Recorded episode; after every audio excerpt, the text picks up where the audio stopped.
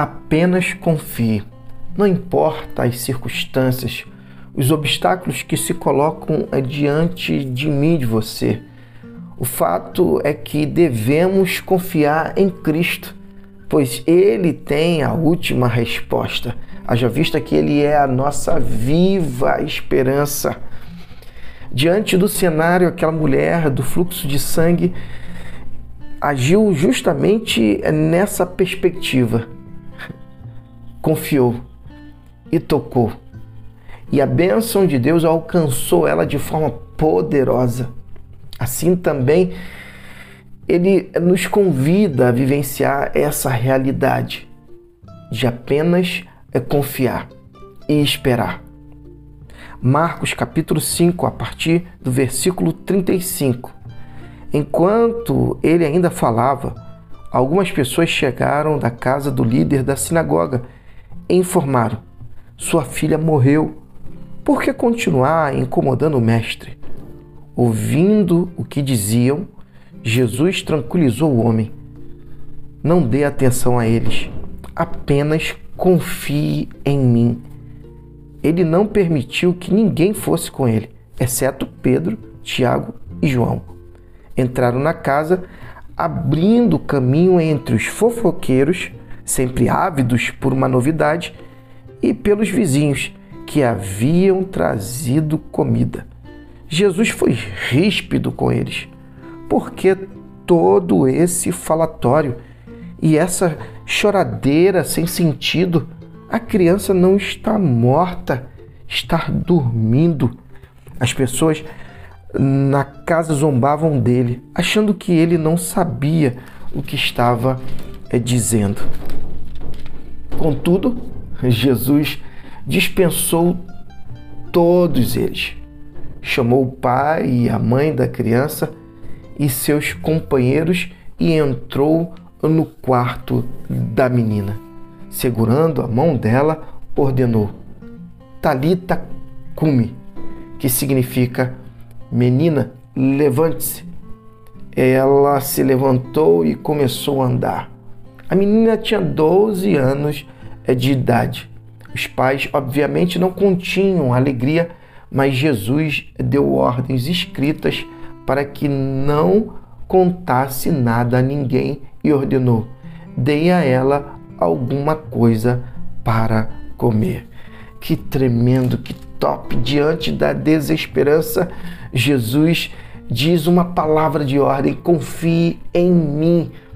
Essa é a palavra de ordem para mim e você neste dia. Confie em Cristo. Não se deixe levar pela multidão que se encontra diante de você. Sejam aqueles que, porventura, estão até mesmo com boa intenção, como os vizinhos, trazendo é, coisas para te alimentar no físico, ou aqueles que é, estão ali apenas por curiosidade, não importa aqueles que estão diante de você.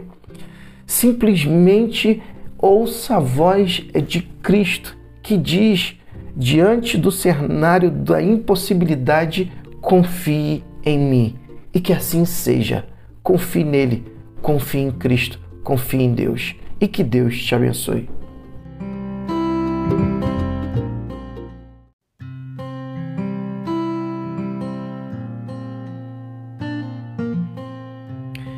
Se arriscar e confiar, tendo como fundamentação a fé, é com certeza a atitude que Deus ama.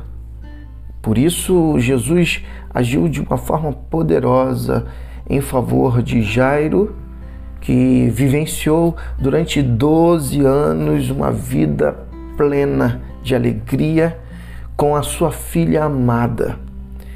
E também Jesus agiu com é, bondade e graça, curando aquela mulher que durante 12 anos havia sofrido é, com o fluxo de sangue.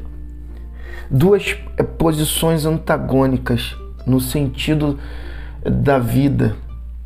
Durante um período de tempo, um vivenciou alegria, no outro período de tempo, o outro vivenciou é o conflito, a tristeza de vivenciar uma enfermidade.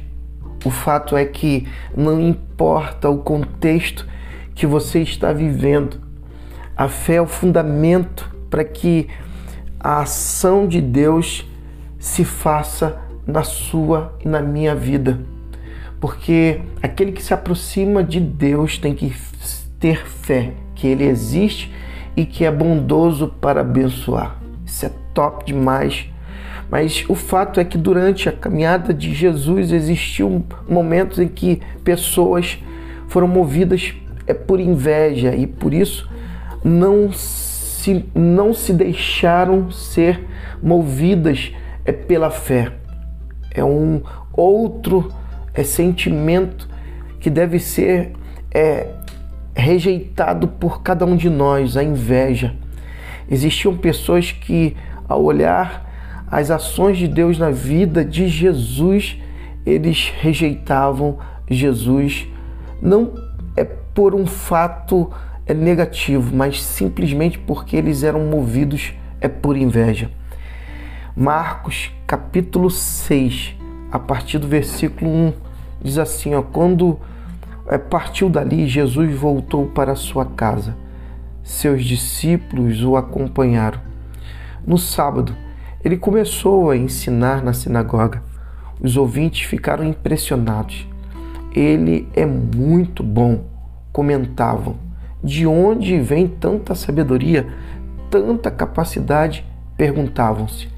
Não demorou, porém, já estavam falando mal dele. Ora, ele é apenas um carpinteiro, o filho de Maria. Nós o conhecemos desde menino. Conhecemos também seus irmãos, Tiago, José, Judas, Simão, suas irmãs. Quem ele pensa que é? Mesmo sem conhecê-lo direito, eles o desprezavam. Jesus declarou: Um profeta só não é importante em sua terra, em sua família, nas ruas em que brincou quando criança. Jesus não pôde fazer muita coisa ali. Impôs as mãos sobre uns poucos doentes e os curou. Nada mais. Não pôde vencer a resistência deles. Assim decidiu visitar as outras cidades, ensinando o povo. A, a resistência que estava é, impedindo com que eles recebessem a bênção de Deus era justamente o fato deles é, sentirem inveja de Jesus, estarem desprezando Jesus devido à sua origem, apenas um carpinteiro. Mas o fato é que Jesus é o Deus em que nós servimos.